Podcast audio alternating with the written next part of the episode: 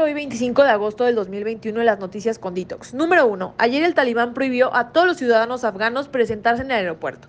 Un vocero talibán acusó que Estados Unidos está alentando a una fuga de cerebros. Número 2. El equipo de Morena, el PT y el Partido Verde Ecologista de México se están organizando para construir una estrategia de mega bancada que les permita poder obtener así la presidencia de la mesa directiva y la Junta de Coordinación Política. Según la explicación de Ignacio Mier Velasco, se puede si se registran a toda la coalición como un solo grupo parlamentario. Si llevan esto a cabo, ya van que vuelan, pues tendrían entonces 280 diputados, o sea, el 55% necesario para hacerse de la Jucopo y la mesa directiva.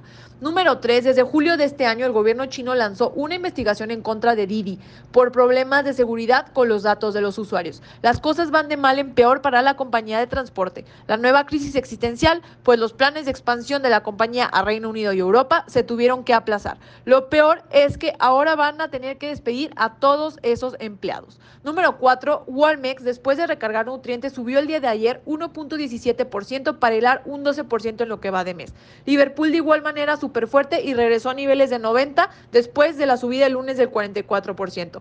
Número 5, TikTok decidió ofrecer a sus usuarios comprar directamente productos de sus TikTokers favoritos. Ahora están buscando monetizar con el tema de publicidad. Número 6. McDonald's tuvo que dejar de vender malteadas y refrescos en casi 1.300 establecimientos de Reino Unido por falta de empleados y retrasos en la cadena de suministro provocados por el Brexit. Algo súper importante fue que Airbnb se comprometió a dar alojamiento a 20.000 afganos totalmente gratis y sin tiempo determinado de estadía.